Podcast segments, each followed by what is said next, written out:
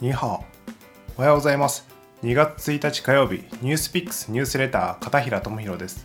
この番組ではニュースピックス編集部の5人の記者が曜日ごとに専門分野について今押さえておきたいニュースを5分間で解説していきます。火曜日は中国について解説していきます。朝のお時間のおともにお付き合いいただけますと幸いです。早いもので今日から2月ですね。2022年になって1ヶ月経ちましたけれど皆さん今年の目標覚えていますでしょうか？私は今年背景をちゃんと学び直そうと思って簿記の資格取得に向けて勉強しようとしてるんですけどあの1ヶ月過ぎたんですけどなかなか手をつけられておりません。非常に恥ずかしいです。文教社から出版されているベストセラー後回しにしない技術という本を最近読んだんですけれどもこの本によると目標の達成のためには普通ゴールの資格化こういう風なゴールっていうのをイメージすることが重要というふうに言われてますけれど実際目標達成を実現するためには目標達成に向けたプロセス手順を正しく捉えることの方が重要だそうです。私も簿記の資格を取るにあたってどういうようなプロセスっていうのを取っていけばいいのかっていうのをちょっと紙にでも書き出してみてなんとか挽回していきたいというふうに思ってます。さて先週は中国の新型コロナ対策についてお伝えしましたが今日は北京オリンピックに合わせて試験運用が行われているデジタル人民元についてお伝えします。中国各地で実証実験が行われていたデジタル人民元ですが1月上旬から一般向けにデジタル人民元のウォレットアプリ数字人民幣試電版デジタル人民元パイロット版というアプリの配信が開始されています。デジタル人民元は中国当局が指定した銀行のみでウォレットの開設が可能です。現在中国の大手銀行6行でウォレットの開設が可能になっています。今日2月1日は中国の春節にあたります。1月31日の大晦日から連休に入り2月6日まで休みが続きます。日本と同様に中国でもお年玉の文化はあるのですが春節期間中デジタル人民元の普及を狙ったお年玉合戦が活発になっています。中国新聞網の記事によると中国大陸の南東に位置し中国のシリコンバレーとも言われる深センでは大手銀行6行がショッピングモールスーパー飲食店など幅広い分野で総額2500万件日本円で4億5000万円ものお年玉を配っているそうです。日本では PayPay など QR コード決済の普及を後押ししたのは 20%30% の高額のキャッシュバックでした。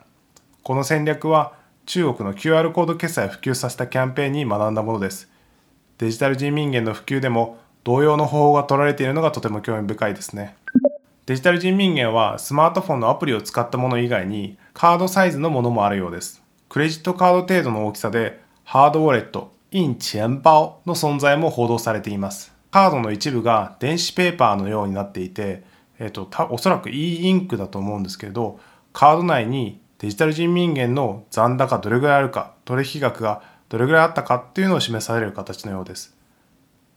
朝日新聞の報道によると、このカードタイプのものは利用時にパスワードとかはないようで、お年寄りなどデジタル機器の操作に不慣れな人でも使いやすいように配慮した仕組みのようです。カード以外にも北京オリンピックの会場でもこうデジタル人民元が今使われているんですがブレスレット型であるとか手袋型のハードウォレットが提供されているようです。